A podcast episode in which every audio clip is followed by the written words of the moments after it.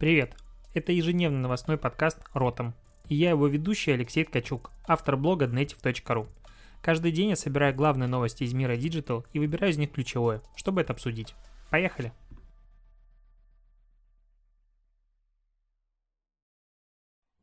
3 февраля, опять с тобой Ротом подкаст. Э, главная новость сегодняшнего дня, понедельник, как правило, нас заваливают новостями. И такая глобальная, большая новость, что э, последнее исследование групп М показало, что крупнейшим рекламодателем в 2019 году стала компания какая-какая Amazon. Я все время даже в голосованиях выбирал Procter Gamble, но в этом году а, траты Амазона составили 11 миллиардов долларов, и Тут э, дальше начинаются интересные штуки. Ну, то есть, во-первых, конечно, они потратили дофига денег. А в 2019 году Procter Gamble потратил на рекламу примерно 7 миллиардов долларов, если быть точным, 6,8. Опять-таки, это предварительные оценки. При этом прочие расходы у ПГ, буду говорить так и так проще, достигли 19,1 миллиарда долларов. То есть, не прямые затраты на рекламу, а на дополнительные маркетинговые активности. То есть, по факту, а, все-таки ПГшки тратят в мире больше, потому что они в мире в большем количестве рынков представлены, плюс у них огромное количество э, брендов, саб-брендов. Но тут э, стоит э, две штуки знать и помнить. А, первое. Джефф Безос, это все-таки на секундочку основатель Амазона, а, он раньше утверждал, что, ну, условно говоря, ненавидит рекламу. И он считал, что процитирую, реклама – это та цена, которую вы платите, когда ваш продукт ничем, а, ничем не примечательный. Потом у него а, сотрудники спросили на одном из а, внутренних совещаний, Джефф, а вот слушай, ты раньше говорил, что рекламироваться надо только тогда, когда твой продукт, условно говоря, говно. Что изменилось? Он написал, он передумал. Ну, точнее, он сказал. Поэтому, в принципе, мне кажется, для такого гиганта, как Amazon, в принципе, рекламной кампании, казалось бы, ай-яй-яй, зачем они нужны? Много просто рекламодателей, с которыми я общаюсь, и там клиентов говорят, да нас и так все знают, поэтому мы не вкидываем деньги в рекламу, мы вот тут, э, не знаю, контент делаем, и все хорошо тебя не могут знать слишком хорошо. то есть и Coca-Cola тратит деньги на рекламу, и это вещь как раз, которую я сам часто забывал и не тратил деньги на продвижение своего контента, своего блога, и сейчас начал наконец-то менять и выделять маркетинговый бюджет. Но тут есть вторая штука, о которой я хотел поговорить.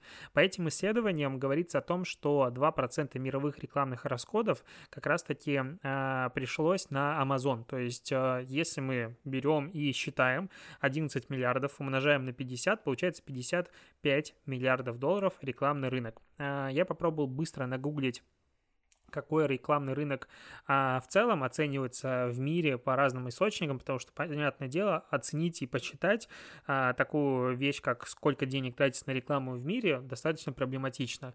Цифры разные. 550, 600, 650 миллион, миллиардов долларов во всем мире тратится, в, должно было потратиться в 2019 году, но тут важно понимать, что это условно медиа-реклама, то есть это реклама по телеку, digital, не знаю, газеты, журналы, а, наружная реклама, рекламы и так далее. Но есть еще затраты, которые сюда, как правило, не включаются.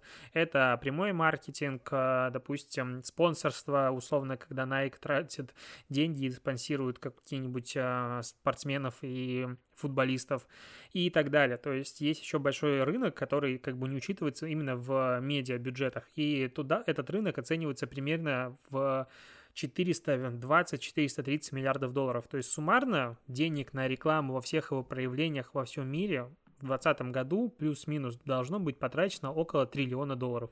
Охренеть, сколько денег. Как прекрасно, что я и ты являемся маленькой частичкой этой индустрии, и расходы на рекламу только растут. Я только этому радуюсь. А, сегодня вообще годовщина годовщина удаленного из интернета фотографии Бьонсе. Ну, то есть, мне кажется, для нас с тобой стоит обсудить эту штуку. А, есть миф, а, ты наверняка видел эту фотографию, там, где Бьонсе в таком черном кожаном, не знаю, боди. В общем, она странное лицо имеет и формы тела. Это на ее выступление на Супербоуле в 2013 году было. И эту фотографию призв... ну, называют часто и путают, что это удаленная фотография из интернета. Якобы адвокат направил иск, претензию о том, что эту фотографию надо удалить из интернета, типа претензию удовлетворили, и видите, сейчас эта претензия удовлетворена, потому вы эту фотографию увидеть не можете.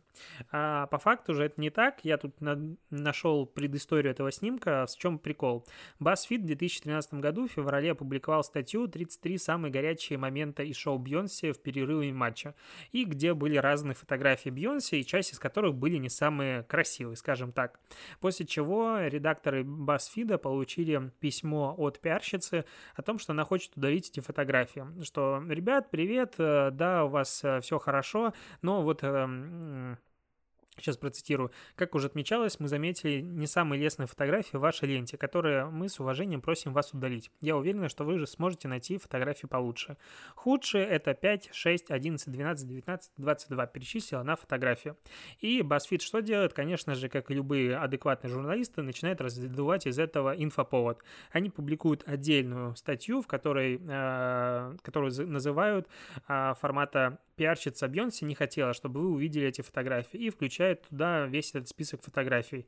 Потом начинают э, другие СМИ это подхватывать, начинается фотошоп э, батлы, соревнования, и, короче, это э, признается по итогу года одним из э, самых успешных, ну и популярных мимасов, это фотография за год. А Бьонси, кстати, в тот ту, свой тур она запретила делать профессиональные фотографии и не выступала в этом комбезе. Не знаю, мне хочется назвать его комбез, но это не так. Короче, кожаное нечто. Она в нем не выступала, а, но в следующий раз уже, опять-таки, фотографы могли присутствовать на ее концертах, делать фотографии. Никаких исков не было, но а, откуда породился этот мимас? А, именно про то, что адвокат хотел удалить эту фотографию.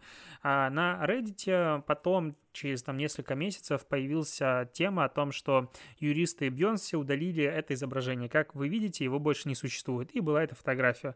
Это начали репостить массово Пикабу, Я плакал и так далее. Короче, все мемные э, платформы в России и по всему миру. И позже, как это часто бывает, то, что было шуткой, люди начали считать реальностью, потому что многие СМИ начали подхватывать эту историю, не копая ее глубже. Ну и, в принципе, если о чем-то много говорят, а, то это что-то может стать правдой, даже если это не так. И, короче, сейчас мы знаем эту фотографию как фотографию, которую пытались удалить а, как раз адвокат Бьонсе, хотя а, это была пиарщица и не просто из интернета удалить, а просто из статьи. Вот таким образом Хочется в очередной раз отметить, насколько важно брать адекватных пиарщиков, потому что очень многие скандалы связаны как раз с ними. Идем дальше. А, тут ВОК, э, вот ты удивишься, почему я говорю про ВОК, но почему бы нет? Потому что ВОГа 3 февраля вышел мартовский номер а, у американской версии ВОГа, а, точнее номера, три печатных и один цифровой. И вот как раз на обложке цифрового Вога находится иллюстрация э, российской девчонки 16-летней из города Чайковский, расположен который в, Пермско, в Пермском крае. Короче, в чем была штука? Э, журнал одновременно связался с этой девчонкой и другими молодыми иллюстраторами из э, разных стран и попросил э, у них нарисовать портрет. Девчонки не поверили того, что это иллюстратор, ну, точнее, жу, как это сказать... Э, человек из Vogue пишет, и редакторам пришлось еще доказывать, что они действительно из Vogue, фотографировать и сканировать заголовок журнала и говорить о том, что Билли Айриш будет на обложке. И они нарисовали и вот взяли а, как раз иллюстрацию а, нашей соотече- соотечественницы, так говорят обычно в новостях, Насти Кофтун, и как она сама говорит, она просто любит рисовать. Типа, мне 16, я люблю рисовать. Кстати, ее сама выбрала Билли Айлиш. И вот такая вот интересная новость. Я посмотрел у нее в аккаунте, у девчонки пока всего лишь 6 а, тысяч подписчиков в последний момент, когда я смотрел. Поэтому есть а, о, уже больше. На, 2, на 200 подписчиков выросло за время, пока я готовился к этой статье. Видимо, трафик с Медузы пошел. А, поэтому, если есть желание, срочно беги. А, у Насти Кофтон заказывай иллюстрации и будешь говорить, что тебя рисовала та же девчонка, которая рисовала Билли Айриш на обложке Vogue Америка. Это круто. Явно прайс у девчонки вырастет после этого. Ну и, в принципе, это говорит о том, какой сегодня стал тесный мир и как э, круто могут э, ну, вот эти вот все штуки происходить. А, ладно, тут надо еще поговорить немножечко про Facebook. Почему про Facebook или Facebook? Потому что надо обсудить рекламу, которую он сделал для Супербоула. А, в этой рекламе, на удивление, Facebook а, промит свои группы, именно сообщества. Очень динамичная, красивый видосик по итогу получился, в котором Facebook рассказывает про разные группы людей, которые есть на Фейсбуке, которые любят разное, типа лазить по горам, делать коктейли, кидать камни а, или таскать камни и так далее. То есть он показывает там в районе 20-30 разных сообществ, которые абсолютно разные по а, подходам. И тут как раз интересно, как Facebook изменил а, фокус. То есть сейчас, допустим, мне Павел Гуров говорил, что, ну, я просто в Германии редко бываю, а, что сейчас половина Берлина завешена болдер, бол, господи, бордами а, с рекламой групп в Фейсбуке, формата «сделайте группы в Фейсбуке», вот видите, какие есть разные сообщества людей, и Facebook объединяет людей. И как раз это видно потому, какой фокус опять-таки берет Facebook на группы. Сейчас все чаще и чаще начинает обновляться какой-то функционал. А в группах появилось за последний год такое обилие новых а, фишек интерфейсов, что, честно говоря, я в группе, которую администрирую SMM Instagram, большей частью не пользуюсь, потому что на это требуется очень много времени. Там можно делать институт наставничества внутри, там можно делать различные шаблоны постов, правила вешать и так далее. В принципе, последние вещи, которые не хватает, это а, платное продвижение трафика внутрь группы, потому что внутри уже статистика появилась по охватам даже. А, мне кажется, что Facebook вряд ли будет делать именно вот а, возможность продвигать группы внутри Facebook, просто потому что бренды сразу этим начнут делать, а, пользоваться. А сейчас есть как глобальная идея, на мой взгляд, у Facebook. Она заключается в том, чтобы а, именно группы были сообществом людей по интересам. И при условном намечающемся тренде на то, что Facebook все меньше и меньше интересен людям, ну, как, э, как таковым, потому что, типа, они присытились, и люд... сейчас модно сидеть не в Facebook, а в Instagram, а хочется создать на базе вот этих именно сообществ, сообщества людей по интересам, фановые сообщества, которые и будут э, форсить как раз-таки э, желание людей сидеть внутри этой экосистемы. Вот такое вот наблюдение. А, обсудим дальше. Тут э, появляется новая социальная сеть. А, новая социальная сеть, грубо говоря, платная. Она будет называться Колумн. Колум. Ее вот э, кухня Яндекс.Дзена на этом канале нашел в Телеграм новость, называют э, как Facebook, но для умных и богатых. Короче, в чем идея? А, идея этой социальной сети в том, что участие в ней можно будет получить либо по подписке, либо по приглашению. И высокая цена будет у этой подписки, соответственно, просто так со стороны туда люди не попадут. А, вместо лайков там будет кнопка True, соответственно, ты а, подтверждаешь правдивость этой информации. А, Фишка в том, чтобы сделать такой какой-то элитарный закрытый клуб, мне кажется, чем-то напоминает э, бывшую Лепру, то, что это было раньше. А, часть крупных бизнесменов из э, топ-100 уже выписала чеки на то, чтобы поддержать это начинание. В принципе, мне кажется, богатые люди, известные селебы и так далее, хотят какое-то такое пространство, а все остальные люди будут хотеть туда попасть. Мне интересно будет посмотреть, как будет развиваться эта соцсеть, выстрелит она или нет. Было раньше какие-то попытки, на мой взгляд, элитарных закрытых клубов, они, как правило, не работают, потому что любому элитарному закрытому клубу нужны хомячки, которые будут этот контент потреблять, э, восторженно лайкать и так далее. И без этого как бы нет соцсети, мне так кажется. Соответственно, сейчас фигурируют в списке людей, которые вроде бы там начнут вести блоги Илон Маск, Билл Гейтс, Леонардо Ди Каприо и многие другие. Посмотрим, будет ли у этих людей а, большое количество времени на эту соцсеть. Я, честно говоря, не уверен в этом. Но в целом, как бы на рынке будет еще одна социальная сеть, и вот уж там точно будет хотеться продвигать рекламу. А, из особенностей а, этой соцсети в том, что она будет делиться с людьми, которые публикуют контент. То есть а, деньги от подписки, там примерно а, половина, 50% будут уходить и распределяться между людьми, которые генерируют контент. Из-за того, что он будет высокого качества, типа туда будут хотеть зайти люди. И, наверное, в конце стоит обсудить немножко Aviasales, потому что он запустил совместно со Sports.ru сервис для планирования полетов в города с футбольными матчами. Пока он доступен только а, на iOS, iOS, как я сказал, странное название операционной системы. А в чем прикол? Ты выбираешь э, типа команду, он показывает, где какие матчи будут, и дальше ты можешь составить маршрут, который приведет тебя в этот город.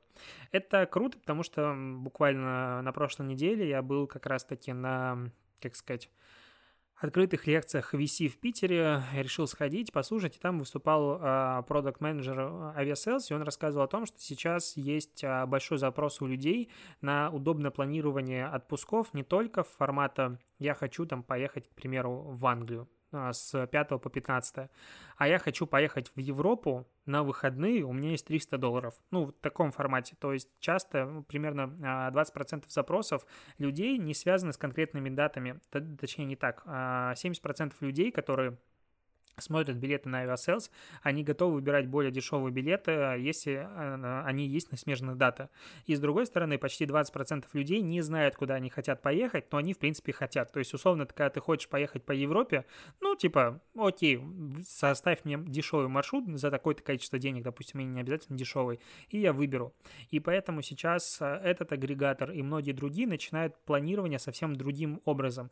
Не просто я знаю, куда я поеду, а я предлагаю тебе варианты, то есть я вдохновляю не просто списке статей типа 10 э, стран или городов, куда тебе можно поехать, а учитывая количество свободного времени, которое ты готов потратить на путешествие, и количество денег, которые ты готов потратить на путешествие, вот тебе составляется такой маршрут. Мне кажется, что сейчас нас ждет интересная как раз волна новых агрегаторов, потому что Наверняка на этом а, фоне не у, только условно Aviasales или Skyscanner, а многие другие компании могут появиться, потому что могут быть а, условно сложные маршруты, которые составляются не только с учетом авиаперелетов, но и с учетом поездов, с учетом автобусов, и здесь количество данных потребуется, конечно же, огромное. Но, с другой стороны, я, я бы хотел пользоваться сервисом, который сможет мне предложить там, 10 маршрутов на выбор интересных за нужную стоимость мне и нужное количество времени, которое потрачу на это. И типа сидишь, выбираешь. И здесь уже и агрег... здесь вообще восторг, и просто этот стартап наверняка станет единорогом, то есть соберет миллиард долларов оценки очень быстро, потому что люди точно начнут этим пользоваться. На этом у меня на сегодня все. Спасибо, что дослушиваешь, и услышимся с тобой завтра, потому что подкаст ежедневный. Напоминаю.